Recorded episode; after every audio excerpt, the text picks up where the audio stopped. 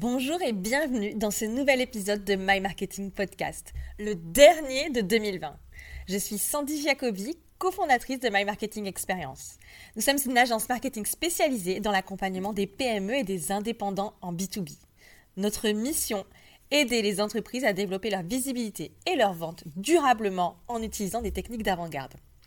Et on peut dire que 2020 a été pour le moins une année qui secoue. Si on trouvait que le monde changeait vite, eh bien ce n'était rien comparé au coup d'accélérateur qui a imposé à de, à de nombreuses entreprises, d'ailleurs dont la nôtre, de s'adapter à cette nouvelle donne. Dans cet épisode, on va passer en revue les 7 tendances marketing qui nous paraissent essentielles et prioritaires en B2B en 2021. Si vous vendez à des professionnels, ce sont réellement des techniques très porteuses aujourd'hui et encore peu répandues dans bon nombre de TPE-PME.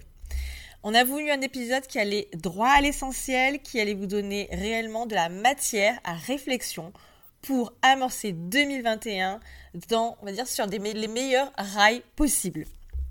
Alors la première, la première tendance marketing, c'est évidemment, pourriez vous en douter, le parcours client digital. Dans une société où malheureusement aujourd'hui la distanciation sociale et le travail à distance sont de mise, savoir et pouvoir vendre à distance sont des compétences qui sont essentielles. Donc si ce n'est pas encore fait, il est temps de passer des stratégies qui sont aujourd'hui traditionnelles, donc on va dire hors ligne, à des tactiques digitales plus modernes. Donc l'univers du vraiment du digital et tout ce qui va utiliser l'environnement web.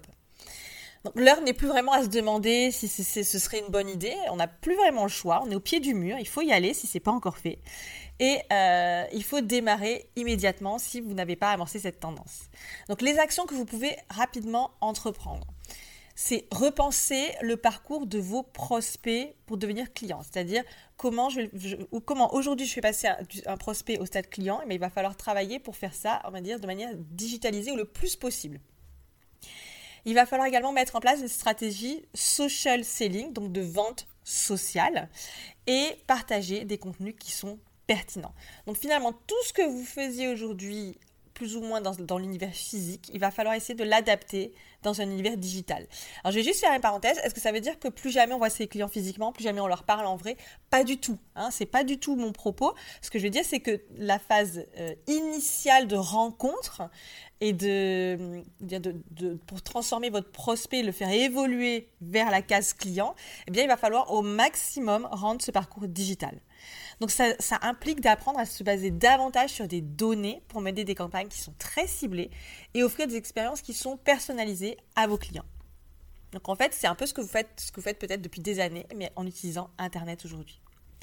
Une deuxième tendance très très forte, c'est ce qu'on appelle en anglais le count-based marketing. Vous le trouverez beaucoup sous l'acronyme ABM et en français, on pourrait le traduire par le marketing basé sur des comptes. Donc c'est un peu difficile à dire en français, donc je vais m'en tenir à l'anglais et à dire l'ABM. Donc je répète, c'est account-based marketing. Donc ça consiste à en quoi? Ça consiste à cibler un petit nombre de comptes, donc d'entreprises à fort potentiel, en personnalisant, excusez-moi, euh, au maximum les interactions avec les décideurs. On adresse alors au contact identifié des messages qui sont personnalisés en utilisant plusieurs points de contact. Donc imaginez qu'aujourd'hui, plutôt que d'envoyer des messages en masse ou de faire du phoning en masse ou peu importe les actions marketing que vous allez faire en masse, vous allez pour chaque compte, vous allez cibler plutôt des comptes des entreprises, et à l'intérieur de ces comptes, vous allez identifier qui sont les bons contacts.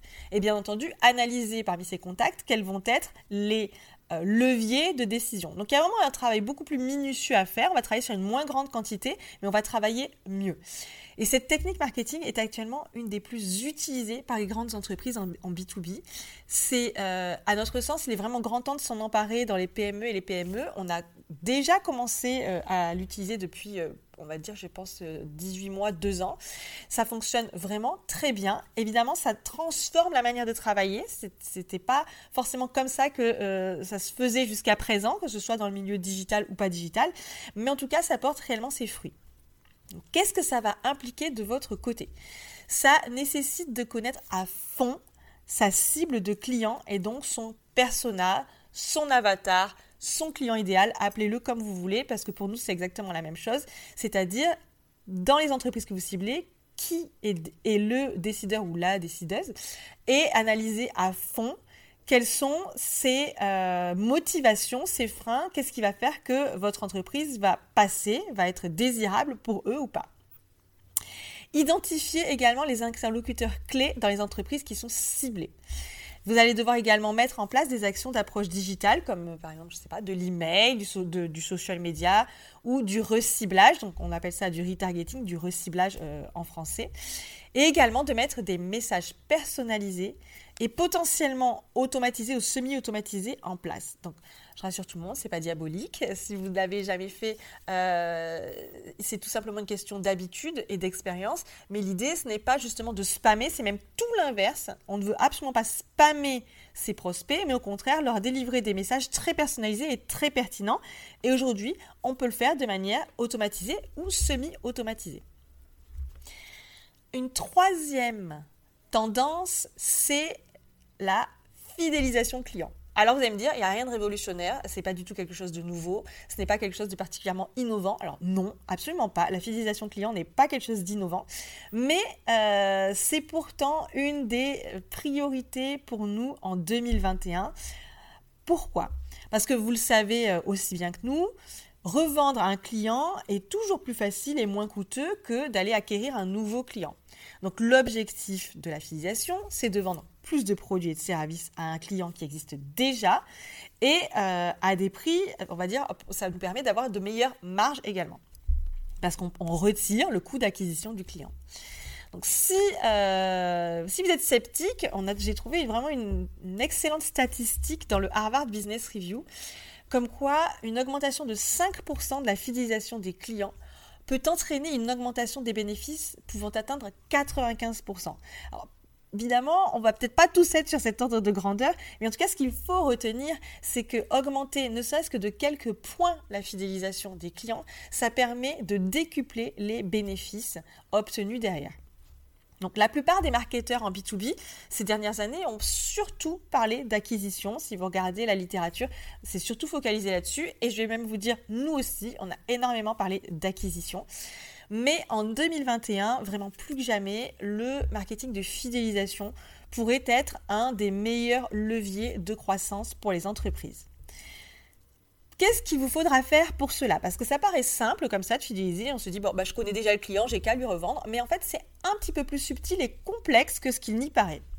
Donc pour vraiment optimiser vos chances sur la fidélisation, qu'est-ce qu'il va falloir faire?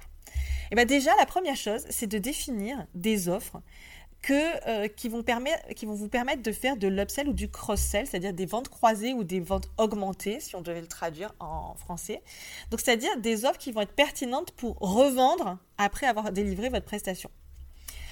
Euh, qu'est-ce que vous allez faire également? Communiquer de manière constante et pertinente avec vos clients.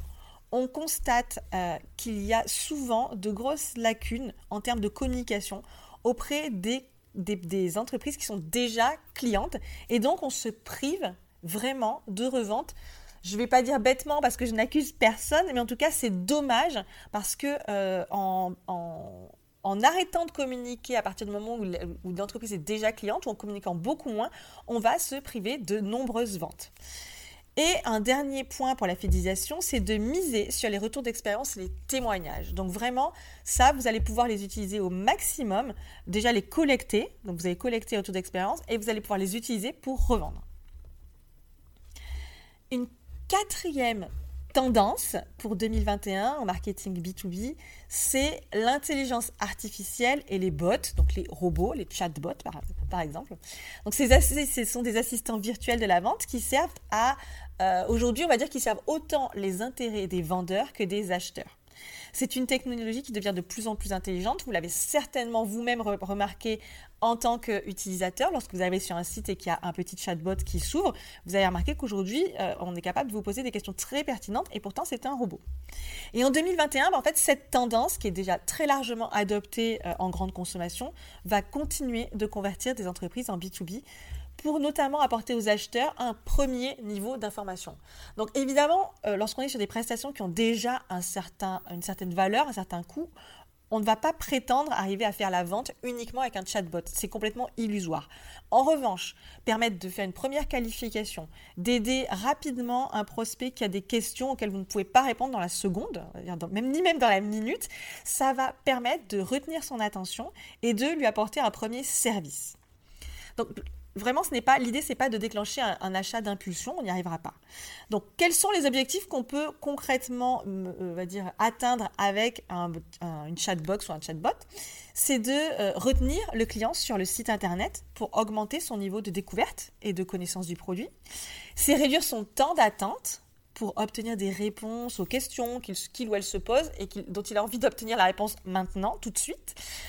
Euh, qu'est-ce qu'on peut également obtenir? On peut positionner l'entreprise comme une marque au service de ses clients en engageant la conversation et puis convertir les visiteurs en lead. Donc finalement, c'est ça le principal objectif, c'est que le visiteur va finir par vous faire une demande, une demande avec un rendez-vous commercial. Une cinquième tendance marketing B2B pour 2021, c'est le marketing multicanal. Donc pour capter un maximum d'acheteurs, vous devez diversifier les entrées, c'est-à-dire les points de contact, les canaux marketing. Donc c'est ce qu'on appelle le marketing multicanal. Pourquoi? Parce que tous les acheteurs, tous les décideurs, tous vos clients n'ont pas les mêmes préférences, ni les mêmes habitudes, ni même le même niveau de maturité. D'accord Donc certains, euh, par exemple, veulent s'informer au travers de blogs ou de livres blancs. Euh, d'autres sont en demande d'interaction directe, par exemple via des réseaux sociaux. Il y en a qui vont préférer toujours vous écrire via, je ne sais pas, par exemple LinkedIn, ou vont préférer aller sur votre site parce qu'il y a un chatbot. Ils pourront obtenir des réponses rapidement. Quand d'autres aiment bien être, on va dire, passivement à l'écoute avec des vidéos ou même encore des podcasts. là, je vous ai sorti un large éventail de points de contact. Et euh, parce que diversifier aujourd'hui les points de contact permet de ce qu'on appelle réduire les frictions. Donc, plus on s'adapte à la diversité des préférences et plus on va réduire ces, frictions. Donc évidemment, bah, plus on les diversifie, plus on va rentrer dans un environnement qui est complexe pour vous, pas tellement pour votre prospect, mais plutôt pour vous, parce qu'il va falloir gérer tout ça. Donc est-ce que l'idée, c'est d'aller sur tous les terrains? Non. non, on, vous recommande vraiment de rester euh, dans un environnement et dans un système qui doit être le plus simple possible. Donc, diversifier et faire une stratégie multicanale, oui, mais en restant le plus simple possible. Vous n'êtes absolument pas obligé d'être présent sur tous les canaux. qu'est-ce qu'on vous propose de faire? Par exemple, le premier travail à faire, c'est euh, d'identifier les principaux canaux qui sont utilisés par vos propres clients et vos prospects. Donc, si vous voyez que la plupart sont présents, je ne sais pas, par exemple, sur LinkedIn et ont l'habitude d'aller sur Internet et euh, peut-être qu'ils vont apprécier euh, de recevoir des emails, eh ben, vous pouvez miser sur tous ces points de contact. Vous allez également essayer de connaître avec précision les préférences et les goûts de vos prospects selon leur niveau de maturité notamment si certains apprécient d'avoir de la documentation technique ou d'avoir des livres blancs à un certain stade euh, de, leur, euh, de leur processus de décision d'achat, eh vous allez vouloir créer ces supports et leur transmettre. Et puis on en revient au premier point qu'on a abordé, c'est de créer des parcours clients digitaux. Une sixième tendance euh, en marketing B2B pour 2021, c'est la stratégie de contenu et on a ajouté de micro-contenu. Alors le contenu marketing, c'est pas quelque chose de nouveau. Vous en avez forcément déjà entendu parler, je pense. Ça reste une tendance qui est, je dirais, en place depuis au moins 5 ans. Euh, c'est systématiquement énoncé comme une tendance. Donc c'est pas du tout nouveau. Et euh, qu'est-ce que ça a donné lieu à quoi? Ça a donné lieu à une explosion de la production de contenu ces dernières années. Donc tout le monde fait du contenu. Donc comme tout le monde fait du contenu, est-ce qu'on peut dire que tout le monde fait du bon contenu? Non, tout le monde ne fait pas du bon contenu. C'est difficile déjà de faire toujours du très bon contenu. Et euh, ce qu'on propose, du coup, notre position en 2021, c'est de privilégier justement un contenu qui a de la valeur, donc de plutôt miser sur la qualité que la quantité, de faire moins mais mieux, en se concentrant sur les points suivants. Donc en se concentrant sur délivrer vraiment une forte valeur ajoutée à vos prospects et vos clients au travers de vos contenus. Donc vous voyez par exemple, euh, sans très humblement, c'est ce que j'essaye de faire au travers de ce podcast, euh, de vous délivrer un maximum de valeur. Euh, un autre point, c'est de diffuser le contenu sous différents formats pour l'adapter aux, préférences de vos clients et de vos prospects. Donc, si je prends toujours l'exemple de, ce podcast, puisque c'est ce que vous êtes en train d'écouter, eh bien, euh, vous pourrez retrouver la version, on va dire, euh, écrite, une version écrite sur le blog. Alors, ce ne sera pas exactement ce que j'ai dit, mais je reprendrai les grandes lignes parce que je sais que certaines personnes préfèrent lire que d'écouter. Et puis, potentiellement, peut-être que j'en ferai une vidéo, je ne sais pas encore, je vais voir, mais c'est juste pour illustrer mon propos. Et euh, vous allez vouloir également utiliser la répétition et le recyclage de contenu en le fragmentant. Eh ben, typiquement, si je devais continuer d'utiliser cet exemple, je pourrais, dans ma stratégie, isoler chacune des tendances dont je viens de vous parler, plus la septième dont je ne vous ai pas encore parlé, pour en faire un contenu à part entière. Donc voilà, c'est réellement pour illustrer cette stratégie. Aujourd'hui, le contenu n'est pas mort comme vous pourrez le lire, c'est juste que cette stratégie évolue, elle est vivante et on essaye de se diriger vers quelque chose qui est beaucoup plus qualitatif. Une dernière tendance dont je voulais vous parler, la septième, c'est ce qu'on appelle le brand to business. Alors, si je devais le résumer, c'est faire de sa marque un pilier fort de son business. Et donc, on parle bien de marque, même si on est en B2B. Pourquoi? Parce que on est dans un contexte, qu'on le veuille ou non, d'incertitude et de crise économique. On ne va pas se voiler la face. On n'est pas dans un monde de bisounours. Et aujourd'hui, les clients, vos clients, ont besoin plus que jamais de repères, de stabilité et de sécurité. Et donc, dans cet environnement, une marque forte s'impose non seulement comme différente, mais surtout comme un, on va dire, un phare dans la tempête. C'est vraiment un repère. Et dans une période comme celle que nous traversons actuellement, avoir des repères, réduire le risque, l'incertitude et le sentiment d'insécurité, c'est essentiel. C'est vraiment un moyen de se différencier. Donc en 2021, les entreprises en B2B ont vraiment intérêt à investir dans le développement de leur marque. C'est encore quelque chose qui est très peu euh, utilisé, notamment chez les PME et les TPE. Et pourtant, on se rend compte qu'on a vraiment des avantages à le faire. Donc, comment faire pour développer sa marque? Eh bien, Déjà, euh, la première étape, c'est de travailler son pourquoi, c'est-à-dire quelle est ma légitimité, quelle est mon autorité, pourquoi je fais ce que je fais aujourd'hui et qu'est-ce que j'ai envie d'apporter à mes clients. Donc notamment la, notion de mission qui est essentielle. Ensuite, travailler son positionnement qui doit être clair et différenciant. Donc ça, c'est un élément essentiel de la marque. Et évidemment, dernière chose, eh ben, c'est de prendre la parole, de le faire savoir, d'oser communiquer sur tout cela et de ne pas nécessairement parler que de vos produits et de vos offres, mais de qu'est-ce que vous apportez à vos clients. Donc la marque, c'est quelque chose qui est euh, à la fois simple et à la fois complexe, mais que je vous invite vraiment à travailler beaucoup en 2021 parce que vous constaterez que ça peut avoir un impact phénoménal sur votre entreprise. De prime abord, évidemment, c'est un travail qui est très stratégique. Euh, et c'est vrai que c'est quasiment introspectif hein, parfois, ça peut vraiment euh, faire émerger des choses assez incroyables. Et euh, vous pourriez vous dire, bah, c'est finalement très éloigné d'objectifs de vente ou de digitalisation, digitalisation qui sont perçus comme prioritaires et dont on a parlé d'ailleurs. Mais pourtant, je vais essayer de vous le montrer autrement. Une marque forte en B2B, c'est un avantage, c'est réellement un avantage concurrentiel à de nombreux égards. Par exemple, L'excellente connaissance de votre cible d'acheteur va vous permettre de définir des messages qui sont beaucoup, beaucoup plus persuasifs. Également, le coût euh, publicitaire, si vous faites de, la publicité, va être réduit parce que comme vous connaissez très bien votre cible et que vous savez très bien quels sont les messages à leur diffuser, vous allez pouvoir optimiser et mieux allouer vos budgets publicitaires. Et également, la notoriété de votre marque va lui conférer une légitimité beaucoup plus forte et elle va souvent être préférée par rapport à des entreprises qui sont moins connues ou moins reconnues. Donc voilà, c'était les 7 tendances marketing prioritaires en B2B pour 2021 que nous voulions vous partager. Et euh, peut-être là maintenant, après avoir tout écouté, vous vous dites, mais par quoi je commence? De quoi est-ce que mon entreprise a besoin? J'ai entendu des, tout était super, j'ai entendu des, des, tendances géniales, mais de quoi mon entreprise a besoin et qu'est-ce que je peux faire?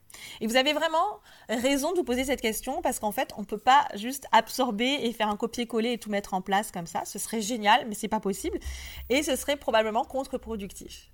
Donc, on a pensé à vous et euh, on a préparé un une sorte de questionnaire en 20 points pour vous aider à y voir plus clair. Donc avec ces 20 points, ce sont 20 questions qui vont, permettre de, qui vont nous permettre de mieux connaître votre situation. Ça prend à peu près 3 minutes pour répondre. C'est 3 minutes de votre temps, mais en investissant ces 3 minutes à répondre à ces 20 questions, vous allez obtenir une vision beaucoup plus claire des actions que, vous devez mettre en place. Donc ça vaut vraiment le coup de consacrer 3 minutes pour faire ça. Donc je vous mets, euh, vous allez trouver le lien pour accéder à ce questionnaire en description et dans tous les détails euh, sous, euh, sous, ce podcast, vous le verrez.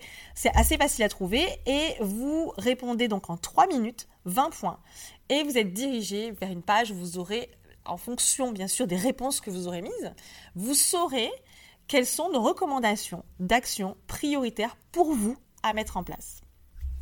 Évidemment, si vous souhaitez nous poser directement des questions, vous pouvez bien entendu le faire via notre site internet ou sur nos réseaux sociaux et on vous répondra avec grand plaisir. Juste un dernier mot avant de vous laisser. Si vous avez trouvé cet épisode utile, voici quelques idées pour nous aider à faire connaître notre chaîne de podcast. Alors tout d'abord, vous pouvez laisser un 5 étoiles et même un petit commentaire sur iTunes ou Apple Podcast. Vous pouvez également le partager sur vos réseaux sociaux comme LinkedIn ou Twitter. Ce serait vraiment super. Ou bah, tout simplement, vous pouvez en parler autour de vous. Voilà, il ne me reste plus qu'à vous souhaiter de très belles fêtes de fin d'année et à vous dire qu'on se retrouve très bientôt pour une nouvelle saison de My Marketing Podcast.